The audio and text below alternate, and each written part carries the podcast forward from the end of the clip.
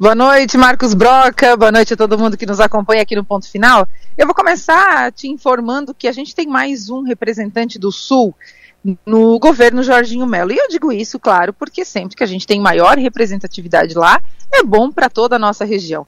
É o advogado, é, o, o Marcos Machado, que é aqui de Criciúma e que agora é chefe de gabinete do secretário de Estado da Comunicação, o professor Simadon né? Então, as pautas da educação é, vão passar pela, pela mão né, do, do, do, professor Simadon e o Marcos Machado estará lá, estará lá junto com ele.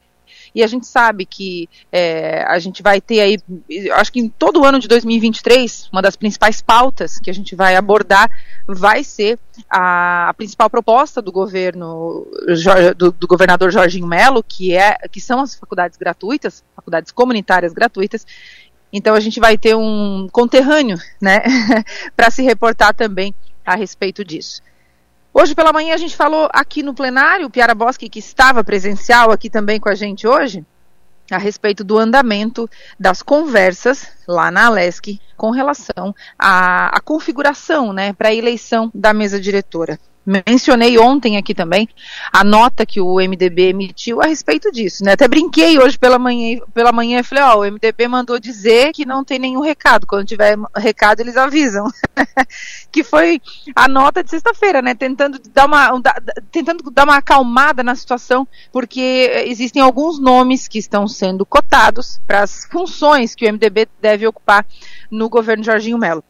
Dito isso, passa pela mesa, passa por, pela conversa, né, o nome do, do deputado Mauro de Nadal, passa por ali também o nome do, do, do deputado Zé Milton Schaefer, mas corre por fora o nome do deputado Júlio Garcia. Então tem bastante coisa acontecendo, bastante coisa de bastidores, enquanto fica esse ar meio, meio tranquilo, meio de normalidade, meio de tá tudo bem, mas no off, né, por trás dos panos, eh, as coisas estão quentes. Até porque até o começo de fevereiro deve estar tá tudo definido, tudo desenhado para o começo dos trabalhos na Alesc. Então a gente vê o Jorginho Melo é, até o momento, sem grandes solavancos, né, fazendo um governo mais tranquilo, mais ponderado, dentro da normalidade, é, enfrentando apenas algumas, algumas divergências aí, porque ele vai ter que é, equacionar, né, fazer essa conta para que o presidente, o próximo presidente da Alesc, é, seja alguém é, com quem ele tenha, claro, é bom, bom relacionamento, bom trânsito, enfim, mas que não represente, né, que não dê uma cara de derrota,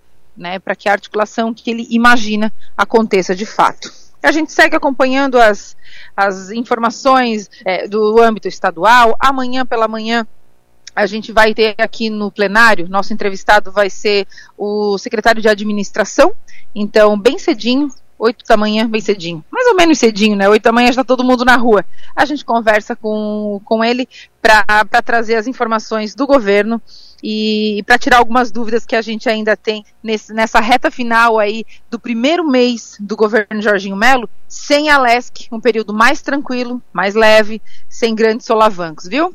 Um abraço para todo mundo, espero vocês amanhã cedinho. Até lá!